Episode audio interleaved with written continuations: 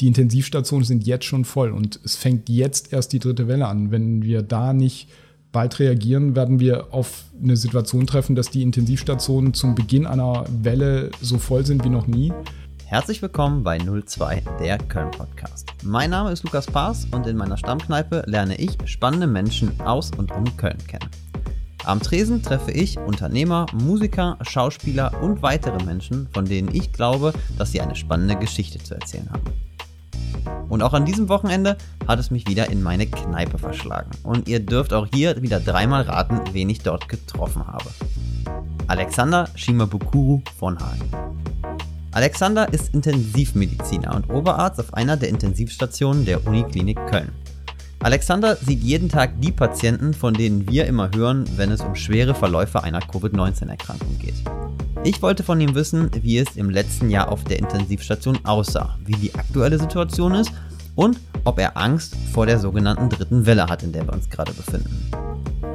Und ich glaube, wir haben ein ehrliches und wirklich unaufgeregtes Gespräch geführt. Alexander verbreitet keine Panik, aber er verharmlost auch nicht. Wir haben darüber gesprochen, warum die Pandemie die wirklichen Schwächen unserer Gesellschaft hervorhebt, was er von Leugnern hält und was seine schwersten Momente im letzten Jahr waren. Es ist wohl eine etwas andere Folge geworden, die mir persönlich aber sehr wichtig war. Deutschland befindet sich aktuell noch immer im Lockdown und die Auslastung der Intensivstationen wird immer als eine der Gründe genannt und mir ging es eigentlich einfach mal darum, aus erster Hand zu erfahren, wie die Situation war und vor allem wie sie aktuell ist. Mir ist definitiv der Ernst der Lage nochmal wirklich bewusst geworden. Setzt euch doch einfach zu uns, bestellt euch ein Kölsch und freut euch auf Intensivmediziner Alexander. Aber bevor wir starten, möchte ich euch wie immer meinen Sponsor vorstellen. Und der ist, wie in den letzten Folgen davor auch, Milatech. Milatech ist die Digitalagentur in Köln und hilft kleinen und großen Unternehmen bei der Umsetzung ihrer digitalen Projekte. Von der einfachen Website bis hin zu komplexen Online-Strategien ist Milatech euer Ansprechpartner. Unter milatech.de findet ihr alle wichtigen Infos. Danke für euer Sponsoring. So, wir schleichen uns einfach mal äh, langsam rein. Mhm. Du, komm, du, kommst jetzt direkt aus der Klinik, ne? Ja. Ist das so dein Standardarbeitspensum? Wann fängst du morgens an? Äh, ich fange morgens um 8.30 Uhr mit der Visite an und äh, Ende ist immer Open End. Okay, das heißt, du weißt. muss.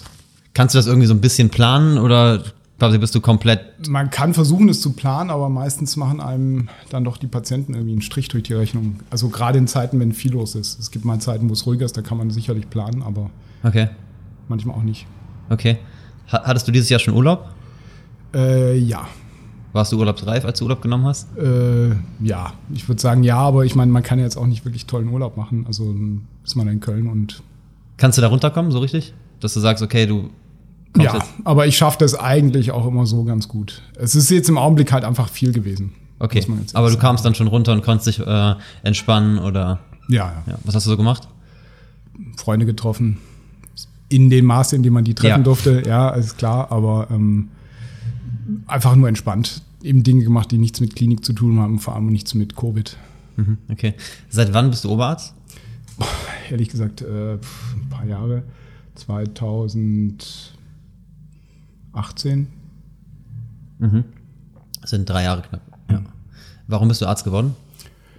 Ähm, ehrlich gesagt, äh, mein Vater ist Arzt. Mhm. Als ich klein war, wollte ich zuerst Kranführer werden.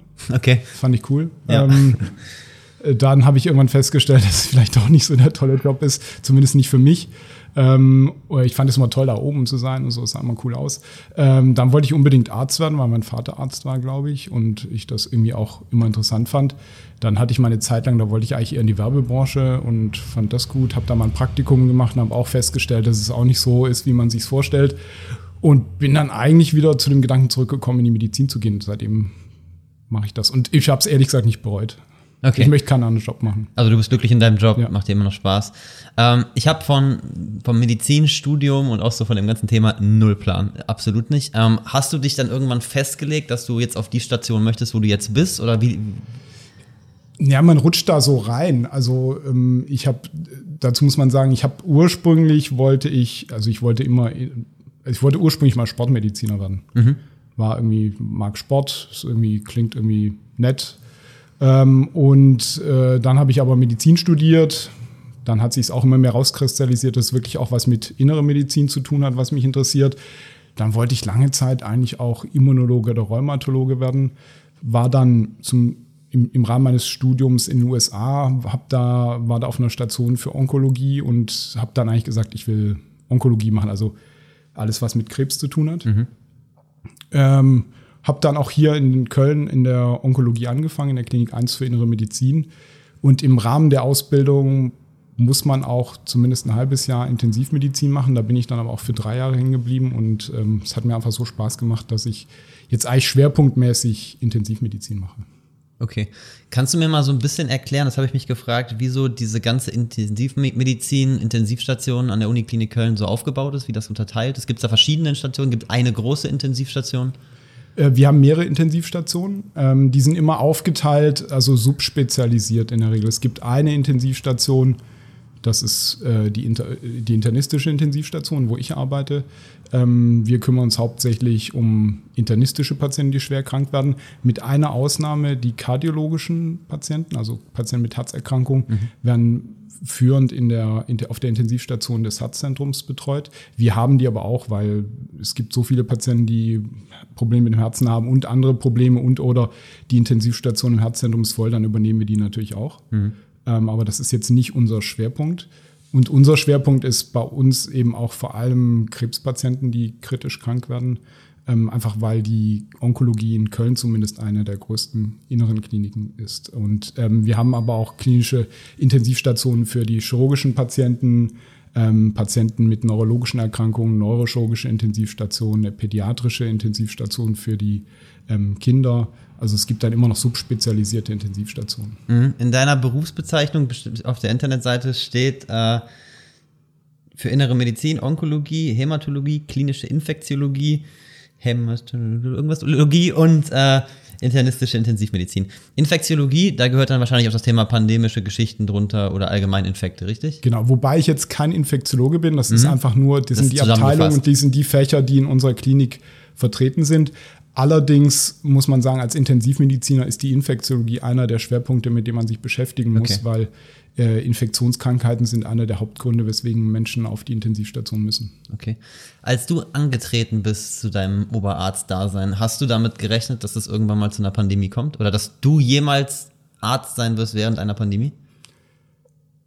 Nicht so, wie es jetzt kam. Ähm, aber rechnen muss man damit eigentlich immer. Ich glaube, man wird auch so ein bisschen Intensivmediziner, weil einen, weil man sowas zumindest irgendwie auch mit erwartet. Also man bereitet sich immer vor auf ähm, Notfälle. Äh, akute Notfälle, das sind manchmal nur eine Person, aber gerade in der Intensivmedizin, es gibt halt immer wieder einen sogenannten Massenanfall von Verletzten bei äh, Großveranstaltungen, wo es mhm. zu mehreren ähm, Schwerverletzten kommt. Äh, Unfälle auf der Autobahn, aber eben auch zum Beispiel Terroranschläge. Mhm. Ähm, das ist jetzt hier zum Glück in Köln noch nicht passiert. Aber mit der Idee, dass ähm, viele Menschen krank werden und auch mit einer Pandemie muss man rechnen, zumal wir in der Vergangenheit ja auch immer wieder mal Grippewellen gehabt haben. Mhm. Also Stichwort Schweinegrippe, wo es wirklich auch äh, in Deutschland viele Fälle gab und wo auch die Intensivstationen sehr voll waren. Das hatte nur nie das Ausmaß, wie wir es jetzt haben. Und ich glaube, äh, von den jetzt arbeitenden Intensivmedizinern hat noch nie jemand sowas erlebt, wie wir es jetzt haben. Okay. Kannst du dich noch daran erinnern, wann du zum allerersten Mal von Covid-19 gehört hast? Das war im Januar. In welchem Zusammenhang? Irgendwo gelesen? Ja, oder? in den medizinischen Nachrichten. Man hatte halt mitbekommen, dass es in den USA, äh, in, in China ähm, eine unbekannte Infektionskrankheit gab und ähm, das, da horcht man natürlich auf. Mhm. Ähm, zumal wir ja sozusagen auch schon äh, SARS-1 hatten. Also das ist immer mhm. was, wo man hinhört und was man mitbekommt. Ähm, wir haben uns auch in Köln zum Glück recht frühzeitig darauf vorbereitet und das auch ernst genommen. Und das ist sicherlich auch einer der Gründe, weswegen wir ganz gut durchgekommen sind. Mhm. Also seitdem war das eigentlich ständig auf dem Schirm. War dir zu dem Zeitpunkt, als du es gehört hast, direkt klar, dass das deinen beruflichen Alltag beeinflussen wird? Dass du damit zu tun kriegst? Ich glaube, das wäre gelogen, wenn ich sagen würde, ja. Ähm, dass es irgendwas wäre, was ein Problem wird, aber in dem Ausmaß hat das, habe ich das damals nicht kommen sehen. Ich, wir wussten, dass es ein Problem sein könnte, aber damals haben, glaube ich, alle gedacht, dass wir das irgendwie ja. verhindern können, dass es zu uns nach Deutschland kommt. Ich kann mich noch genau erinnern, ich war noch äh, in New York im, im Januar oder Februar 2020 und da stand am äh, JFK so ein riesengroßes Schild, Achtung Covid und äh, chinesisches Virus irgendwas und ich habe nur gedacht, die Amerikaner, die drehen wieder durch, wegen so einem Virus so eine Show zu machen und dann kamen wir zurück und dann habe ich gemerkt, dass das hier so immer ernster wurde, ne? dass man dann hat, man hat noch niemals mit den Ausmaßen gerechnet wie jetzt, aber dann war mir halt so klar, dass es ernst wird. Kannst du dich noch daran erinnern, dass du an den Punkt, wo du gedacht hast, okay, das ist doch nicht mehr so easy oder das ist doch etwas, was uns wirklich beeinflussen wird und hier passiert? Mm, ich glaube, als man dann zum ersten Mal in Europa von Fällen gehört hat, wir in Deutschland waren ja zum Glück spät dran, aber ich habe auch Kontakt zu Kollegen aus Italien, wenn man von denen gehört hat, was dann da los war, das konnte man zuerst gar nicht glauben. Mhm. Ähm, aber das war zum ersten Mal, wo ich gedacht habe, okay, das äh, werden wir auch hier nicht aufhalten können. Wenn wir jetzt schon mal so ein bisschen in der Vergangenheit wühlen, erinnerst du dich auch ganz konkret an deinen ersten Fall? Ja, klar. Du weißt auch genau, ja, wurde weiß, eingeliefert. Ich weiß, wer das war und äh, ich weiß auch, äh, ja, kann ich mich noch gut dran erinnern. Was hast du ähm, gedacht also in dem Moment, als so die Tür aufgeht oder ich weiß nicht, kriegt ihr wahrscheinlich eine Info, jetzt kommt ein, ein Covid-Patient. Genau. Und dann, was hast du gedacht? Jetzt ist es da. Genau, ich habe gedacht, jetzt geht's los. War dir klar, dass, es, dass da noch mehr kommen werden? Oder ja. Das, also dir war in dem Moment schon bewusst, dass das jetzt etwas ist, wo du, dass das jetzt quasi der Anfang genau, ist. Genau, es war klar, dass das nicht irgendwie nur ein Fall bleiben wird. Wie war das für dich und für die ganze Station so? Was war das für ein Gefühl? Es, ich meine, es war eine Mischung aus, aus Aufregung, weil man natürlich auch durchaus, das ist durchaus natürlich auch beruflich, fachlich eine Herausforderung. eine Herausforderung. Ja, Aber es war natürlich auch ein bisschen Angst, weil man nicht genau wusste, wie schlimm ist diese Erkrankung eigentlich, wie ansteckend, wie gefährlich. Es wurde ja immer diskutiert, welche Schutzmaßnahmen sind notwendig. Ähm, ich, war, ich persönlich war jetzt gar nicht so ängstlich, dass ich mich jetzt anstecken könnte oder so. Mhm. Ähm, weil wenn man Parallelen zu anderen Viren zieht, konnte man jetzt nicht erwarten, dass das irgendwie viel schlimmer ist. Ähm, es war nur klar, dass es was wird, was unser Gesundheitssystem schon belasten wird. Und mir war halt damals noch nicht klar, wie, wie stark. Und ähm, wir waren aber gut vorbereitet. Also wir haben eigentlich also wir waren in der glücklichen Situation, dass wir nicht von der Situation überrascht wurden, sondern wir haben auf die Patienten gewartet. Das war bei den Kollegen in anderen Ländern anders. Die mhm. wurden einfach von der Welle überrollt und konnten sich gar nicht vorbereiten. Woran meinst du, lag das oder liegt das wahrscheinlich immer noch, dass wir so gut vorbereitet sind auf den Stationen? Ähm, und andere es, vielleicht nicht? Es liegt daran, dass es bei uns einfach später ankam. Mhm. Das war pures Glück mhm. zum Teil. Und auch, dass wir es ernst genommen haben, uns vorbereitet haben. Wir haben wirklich sehr früh gesagt, okay, wir wissen nicht, ob, da, ob das jemals kommt, aber wir wollen es zumindest irgendwie uns darauf vorbereiten und klären, haben wir genug Ausrüstung, in welchen Räumlichkeiten bringen wir die Patienten unter, wie ist das organisiert, wenn ein Patient kommt. Ähm, und da in unserer Klinik eben auch Infektiologen, also einige meine Kollegen sind Infektiologen, das ist auch ein, ein weiterer Schwerpunkt unserer Klinik. Ähm, wir haben da eine sehr enge Zusammenarbeit mit der Virologie, war das ehrlich gesagt sehr einfach, das so vorzubereiten. Und die Unterstützung auch bis hin zum klinischen Vorstand war ehrlich gesagt ähm, gut. Da kann man sich tatsächlich nicht beschweren. Das war wirklich eigentlich jetzt in der Anfangsphase alles ähm, gut. Hm. Ich kenne das, also ich, höre ja natürlich auch als von, aus Familienkreisen, von Freunden, von Fällen, ne? das ist ja mittlerweile jetzt durch die Zeit auch natürlich immer, immer mehr geworden. Man hört halt so von total unterschiedlichen Verläufen. Ne? Manche haben gar nichts, ne? die erschrecken sich dann plötzlich, dass sie positiv sind, andere haben Husten, der eine hat hohes Fieber, andere ist todmüde dauerhaft und manche, wie gesagt, haben auch wirklich gar nichts. Und viele landen halt auch eben im Krankenhaus. Ist das etwas, was sich bei euch auf den Stationen auch widerspiegelt, dass diese, dass diese Krankheitsverläufe so wahnsinnig unterschiedlich sind?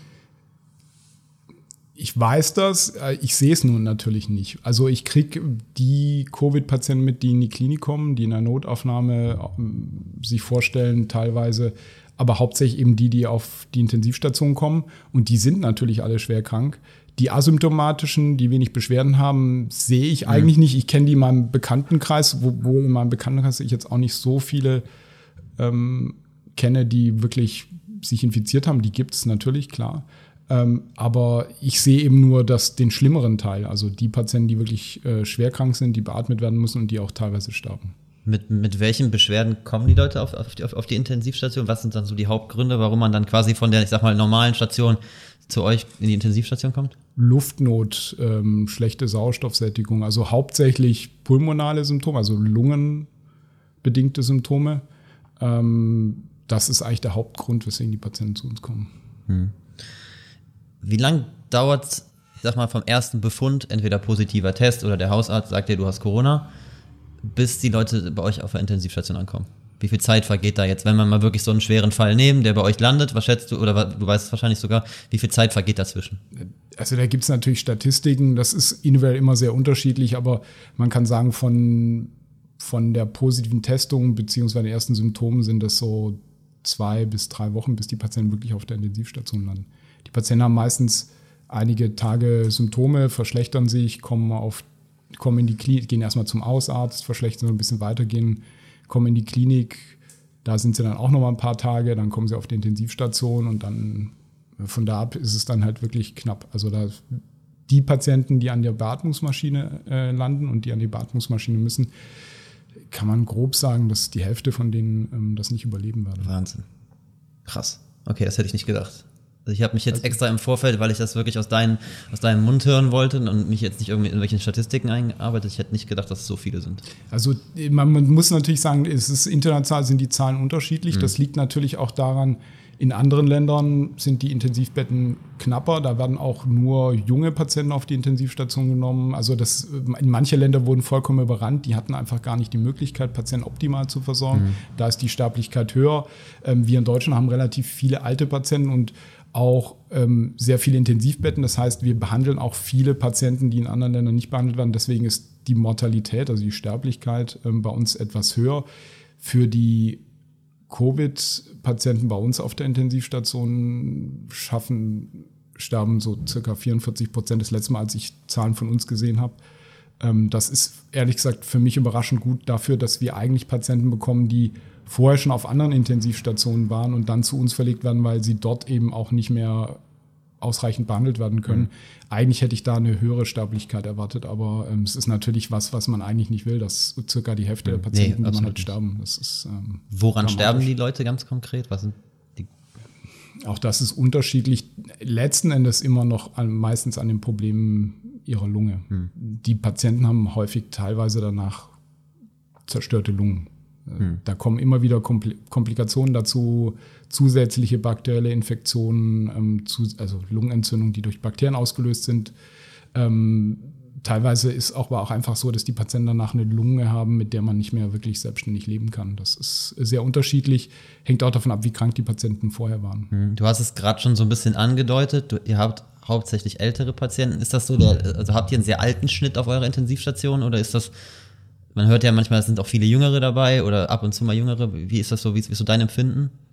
Das ist, glaube ich, das ist ein, eine Besonderheit von, von diesem Virus ähm, und von Covid-Erkrankung, ähm, dass es vor allem die Älteren trifft. Und zwar zu einem überproportional hohen Anteil. Mhm. Ähm, es gibt wen, ich glaube, wenige Virusinfektionen, die so einen starken Unterschied zwischen sehr alten und sehr jungen haben. Mhm. Das heißt, die Jungen haben eigentlich wenig zu befürchten. Natürlich können da auch manche schwer krank werden und auch manche sterben, aber es sind halt einfach wenige.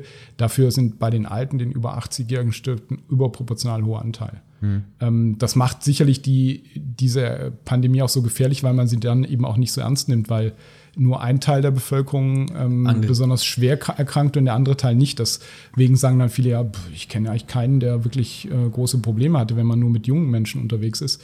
Ähm, dafür ist es dann halt in den Alten- und Pflegeheimen umso schlimmer. Hm. Ähm, das variiert sehr. Im Augenblick, ehrlich gesagt, bei uns war das, der, ist der Altersdurchschnitt bei Anfang, Mitte 60 gewesen und jetzt in der dritten Welle, von der man jetzt schon sprechen mhm. muss, ähm, ist es schon so, dass man beobachtet, dass die Patienten jünger werden. Jünger heißt dann 40, also, 50? Äh, bei uns, also ich habe einen einzigen Patienten, der über 60 ist, alle anderen sind ähm, hauptsächlich zwischen 50 und 60. Wahnsinn. Aber ich habe auch einen 31-jährigen Patienten, einen 42-jährigen. Also das, äh, sind das dann Menschen mit Vorerkrankungen? Nee.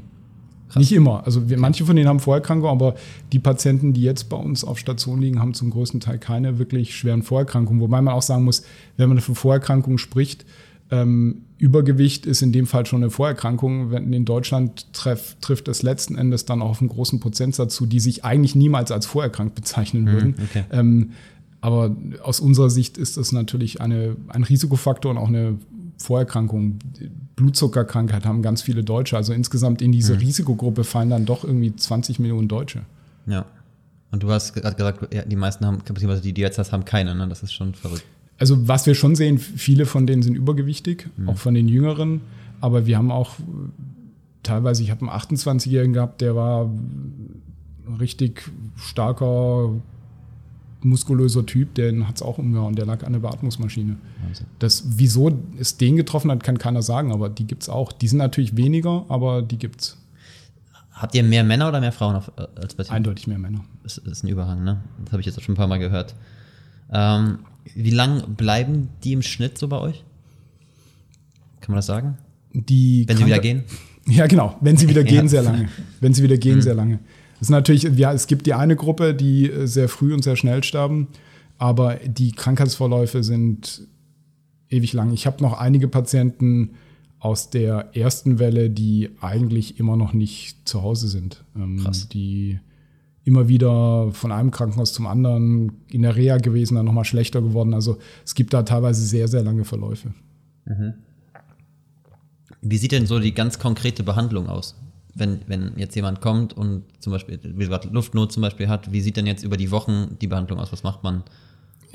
Das ist ja eines der Probleme. Wir haben bisher wenig spezifische Therapien. Mhm. Ähm, am Anfang wurde ja alles Mögliche ausprobiert. Wir in Köln haben uns früh entschieden, jetzt nicht einfach irgendwelche Medikamente ohne erwiesenen Nachweis einer Wirksamkeit ähm, zu, einzusetzen, ähm, es gibt das Remdesivir. Das ist, äh, stand überall in der Presse. Es gibt auch Studien, die gezeigt haben, dass es wirksam sein kann, aber die, insgesamt der Effekt dieser ähm, Medikamente ist relativ gering. Das, was wir häufig einsetzen, ist äh, Dexamethason, mhm. ein Corticosteroid, also Cortison letzten Endes. Ähm, da, das hat einen nachgewiesenen Nutzen, aber auch das ist jetzt nicht so, dass es ein Wundermedikament wäre. Ähm, es gibt monoklonale Antikörper, also Antikörper gegen ähm, Proteine von ähm, SARS-CoV-2, äh, die auch Wirksamkeit zeigen, aber die helfen hauptsächlich auch den Menschen, die noch nicht so schwer krank sind. Das heißt, für die Gruppe, die ähm, wir behandeln, gibt es eigentlich wenig Medikamente, die wirklich einen nachgewiesenen Nutzen haben. Was wir eigentlich machen, ist, die Patienten nach Möglichkeit eben am Leben zu halten, bis äh, die Infektion aushält und dafür zu, darauf zu achten, dass nicht noch Folgekomplikationen auftreten, nämlich zusätzliche Infektionen, die zu erkennen und zu behandeln. Mhm. Ähm, das ist eigentlich das, was wir hauptsächlich machen. Sind die Menschen, die bei euch liegen, bei Bewusstsein? Oder äh, gibt es welche, die bei Bewusstsein sind? Äh, bei mir die wenigsten, weil die meisten an der Beatmungsmaschine sind. Und das sch ähm, schließt sich aus? Ja, wahrscheinlich. Ja, also okay. in der Regel sind Patienten an der Beatmungsmaschine ähm, sediert, weil die haben einen Beatmungsschlauch, der ist, wird eh in der Regel über den Mund in die Luftröhre eingeführt. Das führt zu einem so starken Würgereiz, mhm. dass die meisten Menschen das nicht ähm, aushalten können wach. Das gibt es in ganz seltenen Fällen. Aber gerade in der Anfangsphase oder in der schwierigen Phase, da werden die Patienten mit so hohen Drücken, Beatmungsdrücken beatmet, dass das eigentlich niemand ohne Sedierung aushält. Was glaubst du, ist für die Menschen, die es mitkriegen, was gerade so passiert, für die das Schlimmste, wenn die bei euch liegen? Mm, zum Glück ist es so, wenn man mit dem Patienten spricht, die meisten erinnern sich im Nachhinein kaum an das, was bei uns passiert ist. Die haben da einfach, das liegt zum Teil natürlich an den Medikamenten, die wir geben, aber zum Teil ist es, glaube ich, auch ein Schutzmechanismus, ähm, dass man nicht mehr alles irgendwie so gegenwärtig hat, was da passiert ist. Hm, okay. Lass uns mal so ein bisschen zu dir kommen. Ich meine, du gehst jetzt jeden Tag wahrscheinlich in das Epizentrum. Ich glaube, es gibt wahrscheinlich, was Corona oder Covid angeht, keinen unsichereren Ort als eure Station. Wie gehst du selbst damit um? Wie, hast du Angst, dich selbst anzustecken? Hast du Angst, deine Freunde, Familie anzustecken? Ich meine, du gehst ja dahin, wo, wo, wo Covid halt ist, was wir halt probieren zu vermeiden. Äh, ehrlich gesagt, ich habe nicht wirklich Angst. Ähm, zum einen wissen wir inzwischen relativ genau, wie man sich schützt. Das war bevor aber auch irgendwie zum größten Teil klar. Wir hatten in Köln zumindest immer ausreichend Schutzausrüstung. Deswegen habe ich mir eigentlich, eigentlich zu keinem Zeitpunkt wirklich Gedanken gemacht oder Angst gehabt. Ähm, zumal ich jetzt auch nicht unbedingt in die absolute Risikogruppe gehöre. Mhm. Wo, wo ich eigentlich mehr Angst vor hatte, ist, dass ich mich außerhalb der Klinik irgendwo infiziere okay. und dann eben andere Menschen infiziere. Entweder meine Patienten, wobei da sollte die Schutzausrüstung eigentlich auch vorschützen ähm, oder eben auch jemanden aus meiner Familie. Deswegen habe ich tatsächlich meine Kontakte im Freundes- und Familienkreis äh, massiv eingeschränkt in der Zeit. Jetzt immer noch? Ja. Das heißt, ich bin zwar geimpft, aber ich versuche das immer noch irgendwie gering zu haben. Mein, meine Eltern, mein, mein Vater ist inzwischen auch geimpft, also rein theoretisch könnte ich das jetzt etwas entspannter sehen.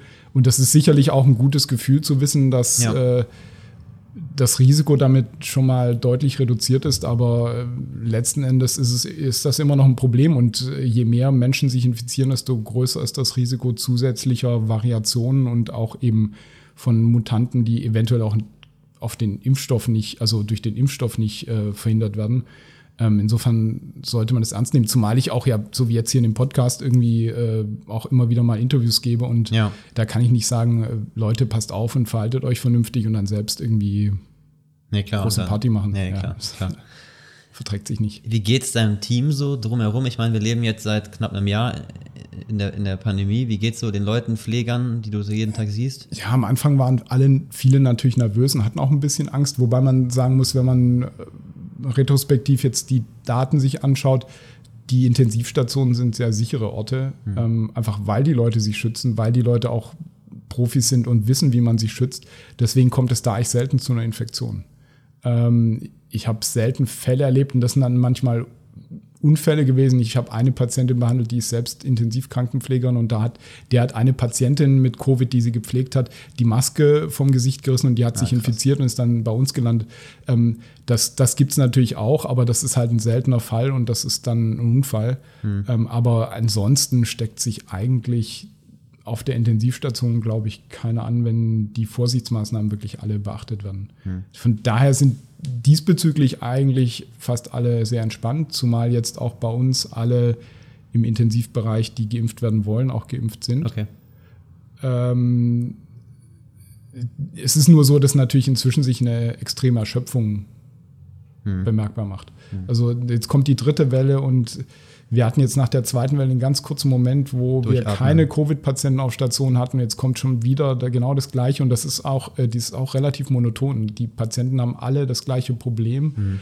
Ähm, und es ist einfach anstrengend. Äh, Ich, ich kann mich gar nicht mal so sehr beklagen als Arzt. Ich, klar, äh, das ist viel Arbeit, das sind Schicksale und Dramen, die man da miterlebt, aber unsere Pflegekräfte müssen den ganzen Tag stundenlang in diesen Zimmern mit der ganzen Schutzkleidung arbeiten und wir Ärzte müssen das bei weitem nicht so häufig und so lang und äh, das auf Dauer durchzuhalten ist einfach schwierig. Hm, Du hast gerade schon gesagt, dass die, die, dass die Menschen unterschiedlich darauf reagieren. Bei mir ist das im Freundeskreis auch total so. Es gibt einmal so die panischen, die total am Rad drehen, ne? also wirklich äh, jetzt auch immer noch sehr, sehr, sehr, sehr ja, hochdrehen, sage ich mal. Dann gibt es so die lockeren ne? und dann gibt es noch, noch ein paar ganz andere. Ähm, wie gehst du persönlich, ich meine, du hast ja auch so eine gewisse Leitfunktion, nenne ich das jetzt mal. Wie gehst du im Team, hast du das wahrscheinlich auch, ne? Du hast wahrscheinlich ein paar Leute, die sehr äh, panisch sind, ein paar, die sehr entspannt sind. Wie gehst du damit so um? mit den Leuten halt, die Leute halt so unter Kontrolle zu halten, nenne ich das jetzt mal, oder? Ich glaube, man kann das nur machen, indem man äh, sich als Vorbild sieht und das versucht eben zum einen vorbildlich zu machen, ähm, den anderen vorzuleben und auch, wenn Fragen sind, zu erklären. Es, äh, die meisten Probleme entstehen einfach, wenn Leute bestimmte Dinge nicht verstehen oder manche Dinge unklar sind. Es gab ja auch in den Medien wird so viel Blödsinn erzählt und es, es gibt so viele unterschiedliche Meinungen, da kann man verwirrt werden, wenn man sich nicht äh, intensiv damit auskennt oder auch viel damit beschäftigt. Das kann ich total verstehen, weil selbst ich manchmal verwirrt bin bei dem, was da irgendwie Ja. überall steht und da wird auch irgendwie manchmal zu schnell irgendwas hinausposaunt, was äh, wissenschaftlich einfach nicht gut genug unterlegt ist. Voll. Ich hatte am Anfang der Pandemie, kann ich mich noch total dran erinnern, das war so, müsste so März, April gewesen sein, hatte ich so einen totalen Nachrichtendrang. Ich lag, glaube ich, gefühlt abends auf dem Sofa und habe äh, die, die gängigen Nachrichtenseiten im Sekundentakt aktualisiert, weil das ja schon so ein bisschen Endzeitstimmung war. Und ich glaube, das hat auch viele, viele Menschen nicht gut getan. So diese Nachrichtenflut, man, man hat das probiert irgendwie einzuordnen, es war super schwierig einzuordnen. Ach, wir hatten am Anfang ja, glaube ich, Millionen äh, Covid- oder SARS-CoV-2-Experten hier Ja, ja, in klar, Deutschland. ja, ja. Jeder hat irgendwas gelesen und so. Ich, ich glaube, das ist eines der Probleme. Wir wissen nicht damit umzugehen, wenn irgendwas unklar ist. Jeder hat sofort irgendwie gedacht, er müsste irgendwas äh, wissen und wenn er was wusste, und das ist ja häufig so, das ist ja ein bekannter Effekt, Daniel Krüger, je weniger man weiß, desto sicherer ist man sich seiner Sache. Nur wenn man viel weiß, weiß man, dass man nichts weiß. Ähm, das ist, glaube ich, äh, häufig der Fall, ja. Gab es jetzt so in dem vergangenen Jahr äh, bei dir irgendeinen Moment, wo du gesagt hast, boah, vielleicht entgleitet uns das? Oder, oder hattest du irgendwann mal so das Gefühl oder so eine Art von Angst oder, oder Unsicherheit, wo du gedacht hast, okay, jetzt geht das in eine Richtung, die wir nicht mehr kontrollieren können? wir hatten immer noch zum Glück genug Puffer, sodass ich eigentlich nie an dem Punkt war, wo ich gedacht habe, das kippt so, wie es in anderen Ländern gekippt ist.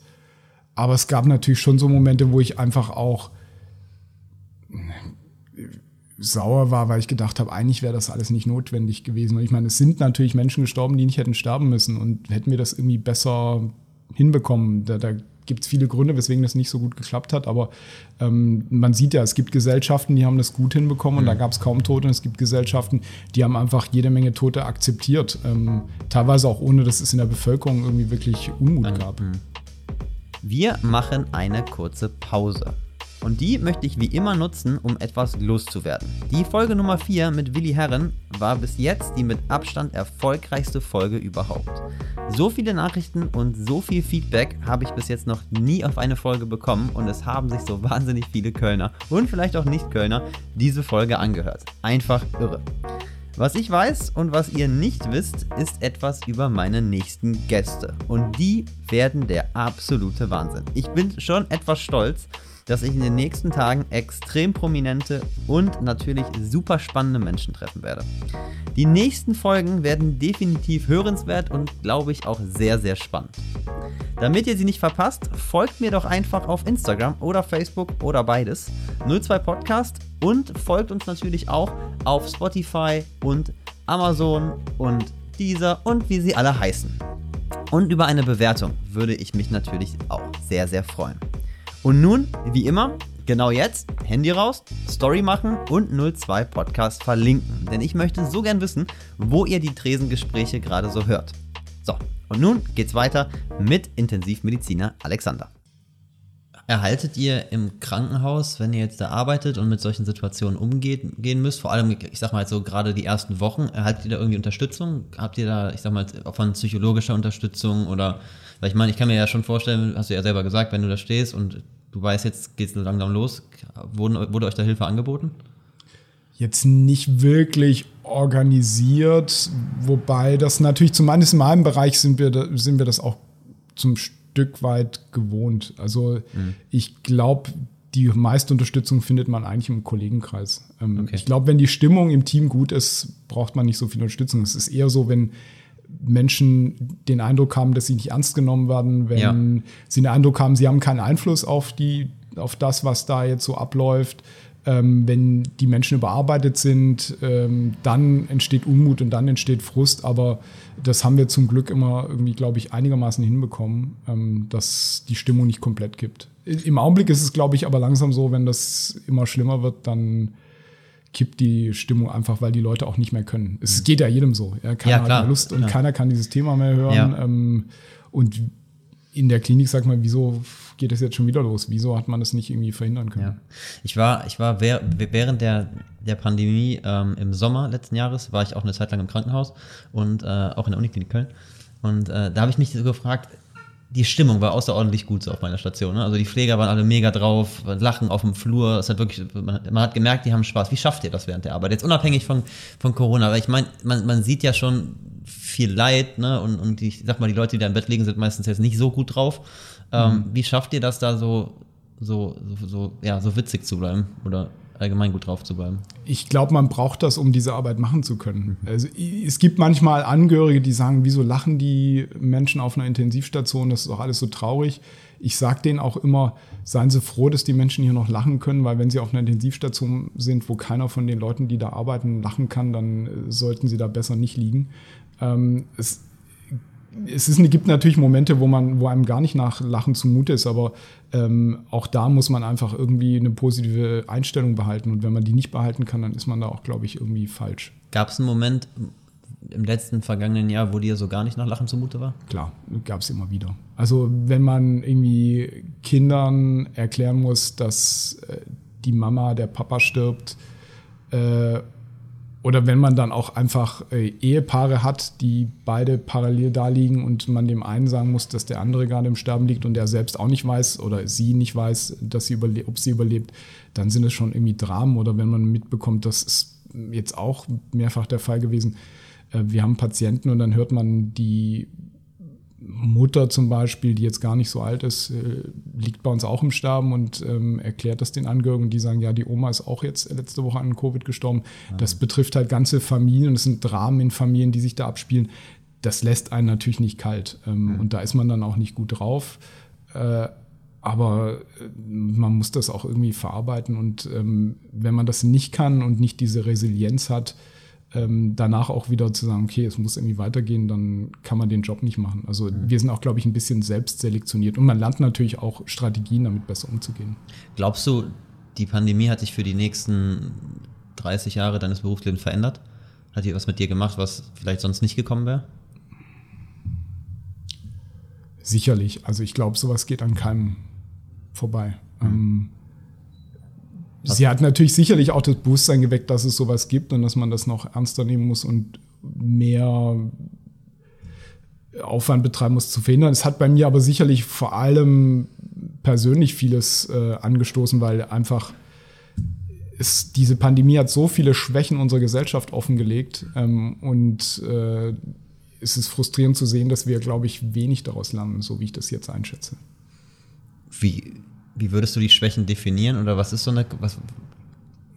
Das fängt äh, bei unserer Politik an.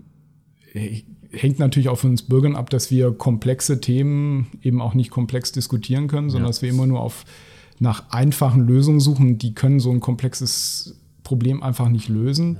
Ja. Ähm, dass wir auch nicht wissen, wie man mit Unsicherheit umgeht und das auch mal zu tolerieren. Wir wussten am Anfang und wissen auch heute viele Dinge nicht und es wird immer alles in einer Absolutheit gesagt. Mhm. Wir müssen dies und jenes machen, obwohl wir in, in, vielen Bereichen immer noch nicht wissen, ob das der beste Weg ist. Und das muss man einfach offen sagen können. Man muss offen sagen können, wenn man Fehler macht.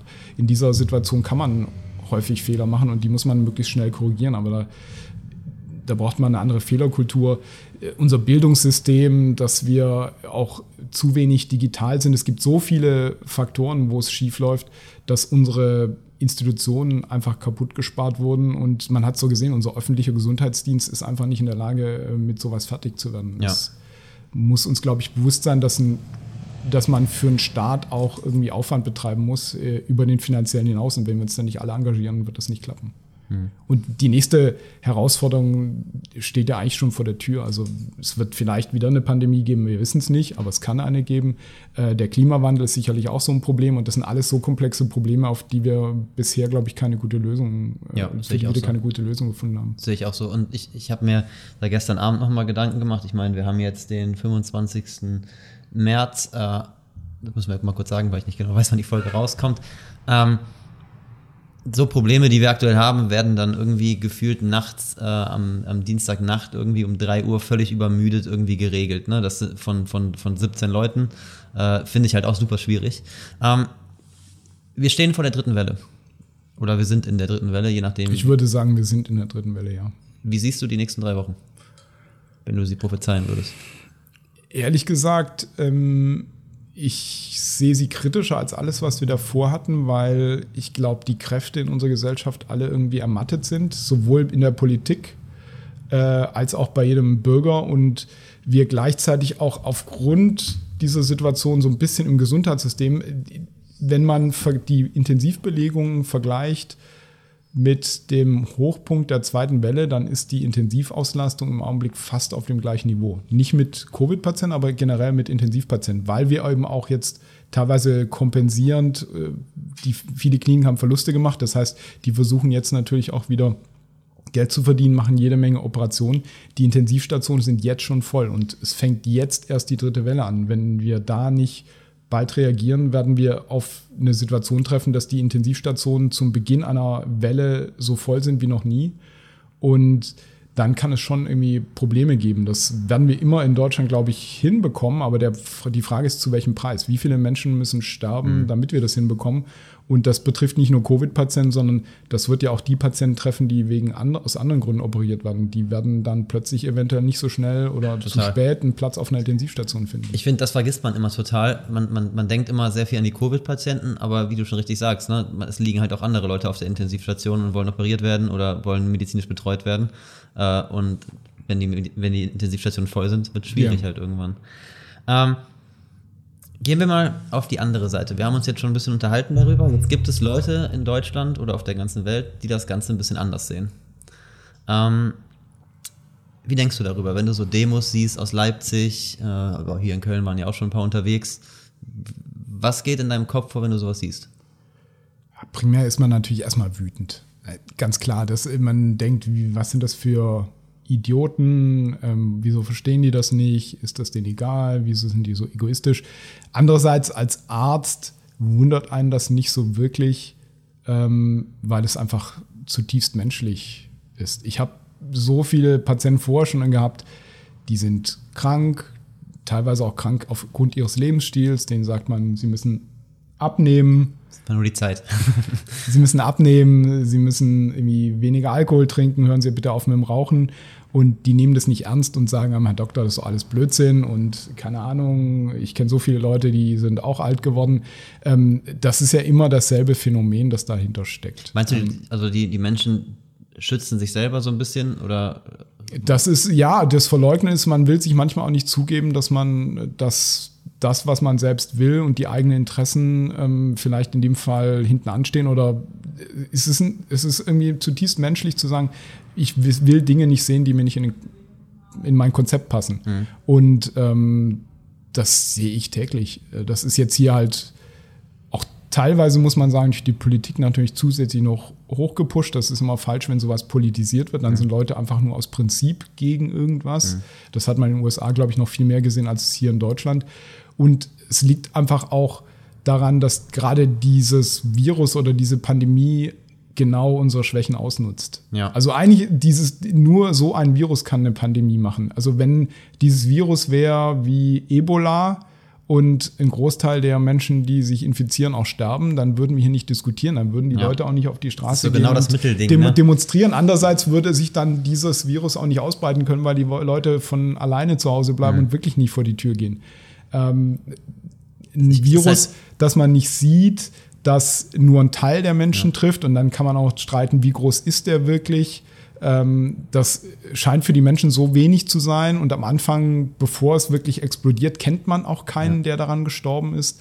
Äh, das nutzt all unsere Schwachpunkte aus, die wir als Menschen haben. Ja. Deswegen ist dieses Virus so gefährlich und so erfolgreich. Ist halt einfach nicht fassbar, ne? Also so, ja, so wäre wär es viel tödlicher, wäre es nicht so erfolgreich geworden, glaube ich fast. Ja? ja? Also dann hätte es sich nicht so ausbreiten können. Hast du jemanden in deinem Freundeskreis, der das Ganze leugnet oder anders sieht? Ähm, oder in deinem Bekanntenkreis? So richtige Leugner kenne ich in meinem Bekanntenkreis nicht. Allerdings kann es auch durchaus sein, dass sie nicht trauen, das mir gegenüber zuzugeben. Hast du Facebook? Ähm, äh, nee, ich, äh, ich hab, bin, glaube ich, zwar auf Facebook, aber ich nutze das nicht. Okay. Ich schaue da auch nicht rein. Das ist. Ähm ich habe das bei mir extrem gemerkt. Also bei mir, das fand ich jetzt total abgefahren. Ich äh, habe ich hab Facebook und bin auch, also ich, ich nutze das oft. Hm, bei mir hat man richtig gemerkt, wie Menschen abgedriftet sind. Also wirklich gestandene Männer, auch, auch wirklich Geschäftsleute, die am Anfang der Pandemie noch sehr seriös mit dem Thema umgegangen sind. Und je länger sich das gezogen hat, umso mehr sind die in diese, genau in diese Welt, die wir gerade genannt haben, total abgedriftet. Und mittlerweile habe ich wirklich Menschen, die das halt leugnen, ne, von denen ich das niemals gedacht hätte. Findest du, hm, man könnte, das habe ich mich gefragt, die Frage kommt aus einem anderen Podcast, ich habe die neulich gehört und fand die mega spannend. Kann man mit einem Corona-Leugner befreundet sein? Ich glaube schon. Ich glaube, ich würde mich schon streiten. Ehrlich gesagt, die Frage ist, ob der das aushält, sich mit mir zu streiten. Ich kann damit leben. Ähm, also für mich ist das äh, kein Grund, jetzt nicht mit jemandem befreundet zu sein. Ich würde mich schon wundern, wenn es in meinem Freundeskreis jemand gäbe, der das wirklich so komplett leugnet und auch nicht mal offen darüber diskutieren kann, wenn jemand so zumacht, der sagt, dass, also wer sagt, dieses Virus gibt es nicht, äh, das ist natürlich Bullshit. Ja, ähm, wer sagt, dieses Virus bringt keine Menschen um, äh, auch Blödsinn. Ähm, da, da, da, klar, da kann man drüber streiten, dann kann man auch sagen, aber ich kann auch irgendwann verstehen, dass manche Leute das einfach ausblenden und verleugnen. Das ist eine natürliche Reaktion. Das sind sicherlich wahrscheinlich nicht meine besten Freunde, würde mhm, ich mal tippen. Okay. Aber das sollte jetzt, das ist für mich jetzt kein Grund zu sagen, ich kann mit demjenigen nicht. Im Gegenteil, es gibt so manche Leute, die natürlich eine in meinem Freundeskreis, die schon eine Gegenposition haben und sagen, wir müssen mehr öffnen und äh, man muss da auch abwägen und da bin ich anderer Meinung. Aber da, da kann man auch drüber diskutieren und äh, ja. da kann ich auch sagen, okay, ich bin ja bereit, auch abzuwägen. Also man, man, aber dann muss man auch in, gesellschaftlich äh, dazu stehen und das auch offen diskutieren. Ich, was ich halt häufig bei meinen Patienten sehe, ich habe dann Angehörige, die sagen, aber nee, das, ich kann mir nicht vorstellen, mein Partner ist doch so jung und es sollte doch eigentlich nur die Alten treffen und ich weiß gar nicht, wo er das hat. Die stehen dann vor mir mit der Maske, die äh, sozusagen unter der Nase hängt. Okay. Da, da, weiß man natürlich, woher das kommt. Dann denkt man so, äh, das sind genau die Leute, die es eigentlich geleugnet haben und jetzt auf einmal jammern die, dass äh, in ihrem eigenen Bekanntenkreis jemand stirbt oder in ihrem direkten Umfeld. Ähm, da kann, den kann man eigentlich auch keinen Vorwurf machen. Also man könnte natürlich sagen, wissen Sie, das haben Sie jetzt irgendwie selbst verursacht. Aber äh, zielführend ist das wahrscheinlich. Das ist nicht zielführend und es ist einfach eine menschliche Reaktion. Wir Menschen sind einfach nicht vollkommen rational. Wenn wir vollkommen rational wären, gäbe es diese Pandemie nicht. Alle ja. hätten, würden sich an alle Maßnahmen halten. Wenn sich alle jetzt an die Maßnahmen, die jetzt vorgeschlagen sind, halten würden, würde das, ja alles, ja. würde das alles funktionieren. Aber ehrlich gesagt, die meisten von uns treffen sich irgendwo Total. wahrscheinlich und halten sich eben nicht an die Abstandsregeln. Ähm, die trinken Alkohol, dann umarmen die sich mal, dann sind die Masken auch nicht wirklich auf. Ähm, sonst würde sich die diese Infektion ja gar nicht ausbreiten. Kein ja. Kontakt oder zumindest eine deutliche Kontaktreduktion und äh, das wäre kein Problem. Du sprichst ein spannendes Thema an, mit dem ich mich halt echt viel beschäftige. Ähm, viele Bekannte oder Freunde, man hört, kennst du wahrscheinlich auch, äh, dann hört man mal sowas wie, oh, heute Abend treffe ich mich mal mit vier, fünf Leuten zum Grillen oder, oder irgendwelche Sachen, die halt eigentlich nicht erlaubt, erlaubt sind. Ich habe am Anfang sehr vehement dagegen argumentiert, habe die Leute darauf angesprochen, ich so, muss das sein, also ich habe gesagt, ob es sein muss, ob das jetzt sinnvoll wäre, ob er sich das mal überlegen möchte oder jemand, der seine Eltern besucht, einfach so zwischendurch in der Hochphase der Pandemie. Und ich muss ganz ehrlich sagen, ich bin das mittlerweile leid. So, ich habe da irgendwie keine Kraft mehr zu, zu diskutieren mit den Leuten. Ähm, wie siehst du das, wenn jetzt jemand in deinem Freundes- oder Bekanntenkreis sagen würde, okay, ich treffe mich heute Abend mit zehn Leuten und wir, äh, ja, wir, wir machen das jetzt einfach mal. Man muss, man muss ja auch Spaß haben, so nach dem Motto. Wie gehst du damit um? Argumentierst du? Diskutierst du? Ich versuche natürlich zu erklären, dass es schlecht ist und dass das natürlich der Mechanismus ist, weswegen wir jetzt in den Problemen stecken. Also wir müssen ja nicht darüber diskutieren, alle sagen, ja, wieso ist das jetzt schon wieder Lockdown und immer wieder wird es verlängert und so. Das liegt eben daran, dass jeder von uns diese Schwäche hat und sich trotzdem mit Leuten trifft. Und manchmal würde es einfach nur vielleicht eine intelligentere Herangehensweise benötigen. Aber die, das ist ja auch was, was leider schade ist. Wir haben die Zeit, die wir hatten, nicht genutzt, um die Informationen zu gewinnen, wie wir damit besser umgehen können. Ich glaube persönlich, also wenn zum Beispiel solche Empfehlungen rauskommen oder so Verordnungen, dass man mit einer Maske irgendwo joggen soll, dann halte ich das natürlich für vollkommen Humbug. Ähm, ja. Ich glaube nicht, dass sich jemand infiziert, weil jemand an einem vorbeijoggt. Also außer man läuft direkt in den anderen rein und selbst dann weiß ich nicht, ob man sich dann unbedingt ansteckt. Ähm, das ist, glaube ich, kontraproduktiv, zumal es dafür auch keine Evidenz gibt. Also mhm. es gibt keine Daten, die zeigen, dass das wirklich ein Ansteckungsrisiko ist, das zu dieser Pandemie irgendwie beiträgt. Aber dazu muss man auch immer sagen, das Problem ist, wir wissen es halt immer noch nicht. Das ja. sagen zu wenige Leute. Wir wissen viele Dinge nicht. Jeder sagt, das ist nicht gefährlich und das ist auf jeden Fall ganz schlimm. Bei manchen Dingen wissen wir es, aber bei den meisten Dingen wissen wir es nicht. Bei dem, die meisten meiner Patienten, wenn ich die frage, wissen sie nicht, wo sie sich angesteckt haben. Das ist das Problem. Wir wissen nicht, wo die sich angesteckt haben und das wird wahrscheinlich dann irgendwo im privaten Bereich gewesen sein, wenn irgendwann nicht die Schutzmasken aufhören, weil wir wissen, die schützen schon. Ähm, und der Abstand nicht eingehalten wurde. Und es passiert bei vielen Menschen, ohne dass sie es zugeben, zu häufig. Und wenn man sich mit Freunden trifft, heutzutage könnte man Tests machen, das reduziert das Risiko. Toll ist natürlich nicht, wenn sich ausgerechnet zehn Leute treffen. Das mhm. wäre auch nicht erlaubt offiziell. Ja. ja. Ähm, aber wenn man sich testet und dann danach sagt, okay, ich treffe mich dann aber auch für einen längeren Zeitraum nicht mehr mit zehn Leuten, dann wäre wär da eigentlich keine Infektionskette dazu. Vor allem, weil die dann in der Regel ja noch nachvollziehbar wären. Das Schlimmste sind die Infektionen, die stattfinden, wo wir nicht nachvollziehen können, wo kommen die her. Mhm. Wenn man sich in einem kleinen Kreis in einer Familie ansteckt, dann kann man diese Infektionskette unterbrechen. Wenn Leute auf sich mit 20 Leuten irgendwo getroffen haben und danach nochmal irgendwo auf einer illegalen Party waren, wo auch wieder 100 Leute waren. Mhm. Und das, also das sind Infektionsketten, die können, kann man nicht mehr nachvollziehen und die tragen eben zu, diesen, äh, zu dieser Verbreitung bei, soweit wir wissen, muss man immer wieder sagen. Wir wissen viele Dinge immer noch nicht und das finde das find ich tatsächlich schade, dass wir in Deutschland, im so hochentwickelten Land, es nicht geschafft haben, die Zeit zu nutzen, um wirklich wesentliches Wissen zu generieren. Ja. Also auch diese Öffnungsdiskussion, man könnte systematisch testen, welche Öffnungsstrategie die beste ist, aber jeder macht irgendwas und am Schluss gibt es dazu nicht mal Daten, um wirklich zu analysieren, hat das denn funktioniert? Und das finde ich irgendwie, das finde ich eigentlich ein Desaster, dass man nicht das Geld dafür ausgibt, sowas wirklich zu erfassen und stattdessen lieber von einem Lockdown zum nächsten rennt. Ja. Was glaubst du, gibt uns früher Freiheiten?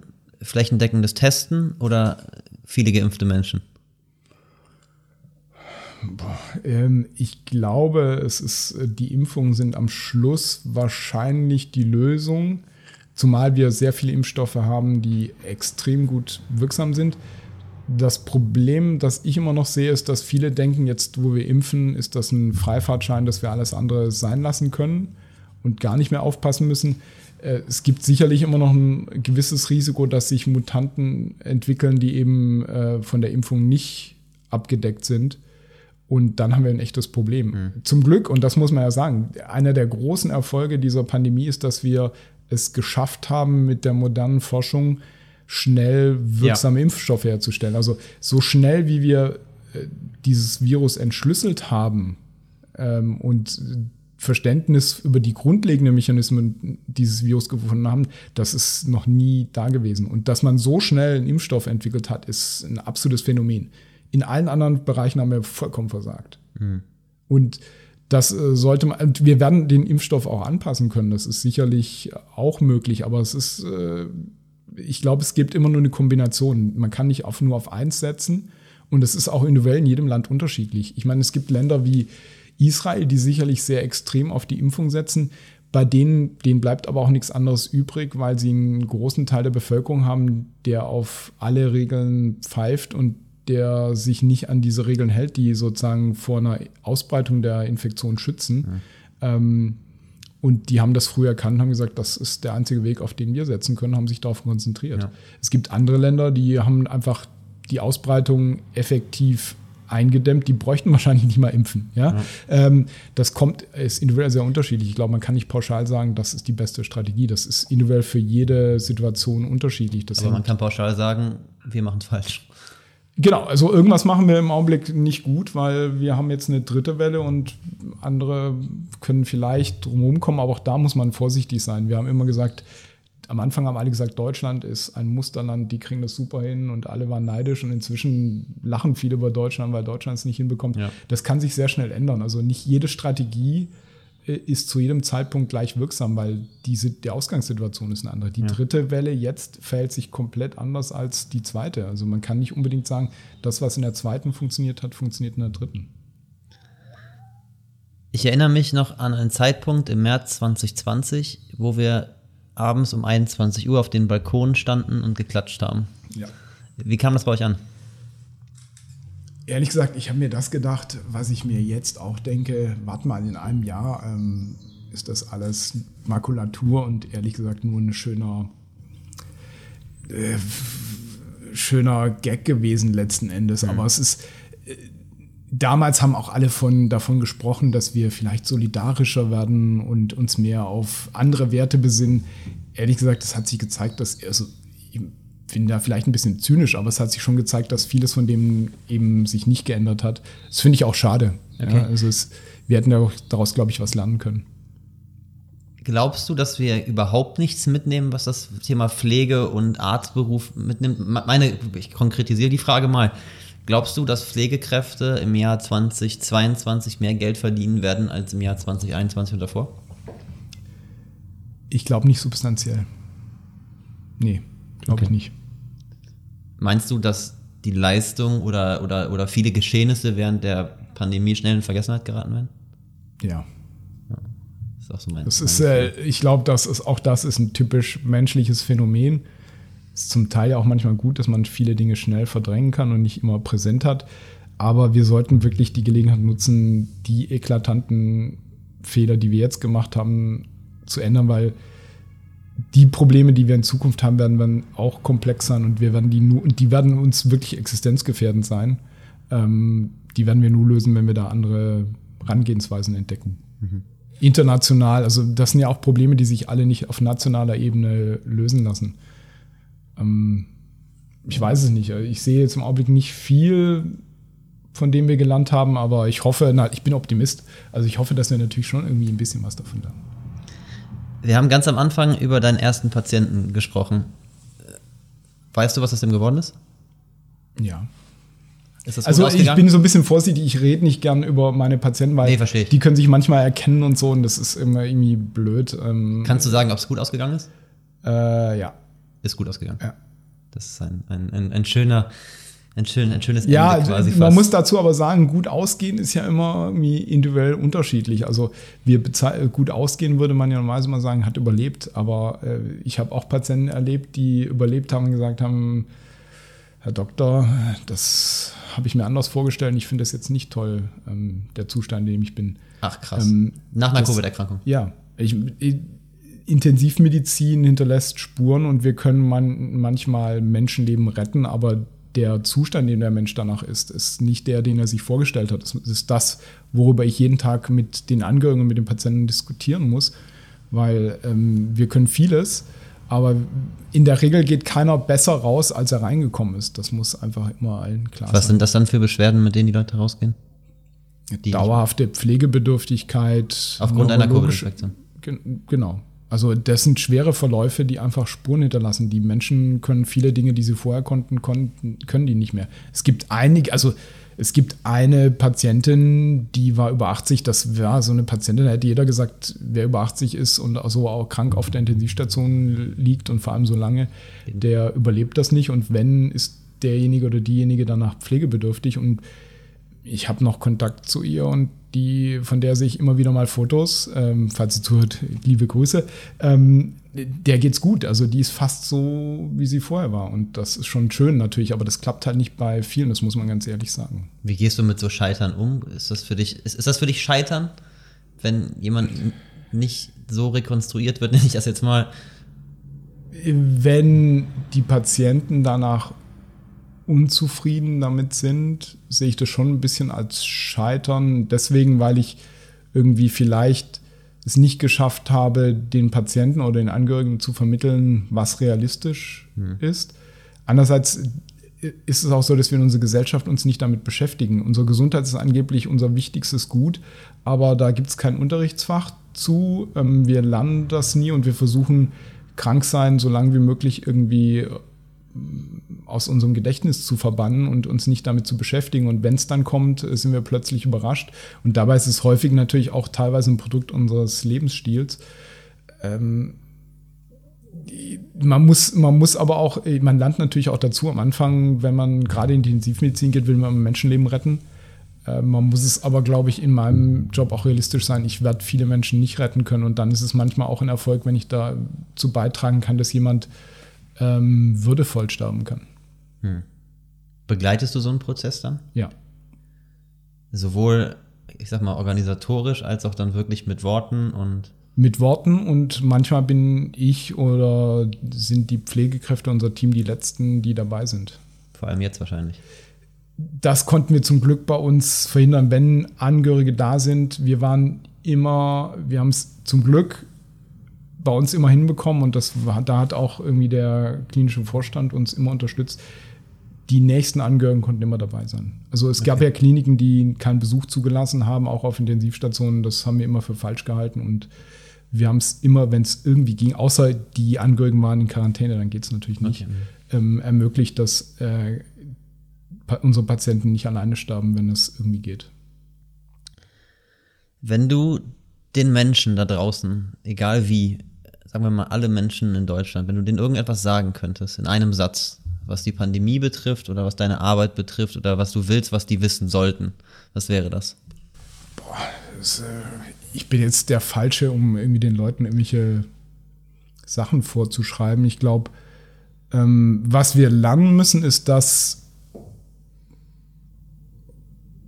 dass solche komplexen Probleme eben nicht einfach zu lösen sind, auch wenn wir uns das immer wünschen und dass wir alle das auch mittragen müssen. Das, ist, das bedeutet, dass man zum einen die Anforderung an Politiker hat, eben keine einfachen Lösungen zu liefern und die Politiker, die, die nur die einfachen Lösungen liefern, eben auch nicht wählt. Hm. Ähm, dass man gleichzeitig auch akzeptiert, dass Leute Fehler machen in allen Bereichen, weil in so einer Situation weiß keiner die Lösung. Das wird auch bei der Klimakrise das Gleiche sein. Wir wissen viele Dinge nicht. Wir werden ähm, bestimmte Dinge sind klar, was man machen muss, aber auf dem Weg dann wird man viele Fehler machen und das war jetzt auch so und das muss man einfach auch akzeptieren. Und ich glaube, da haben wir zu wenig Akzeptanz in der Bevölkerung, dass uns zum einen mal jemand was sagt, was uns nicht passt, ähm, aber auch zuhört und dann eben sagt, naja, das stimmt schon, wir müssen alle irgendwie ein bisschen ja. Teil dazu beitragen.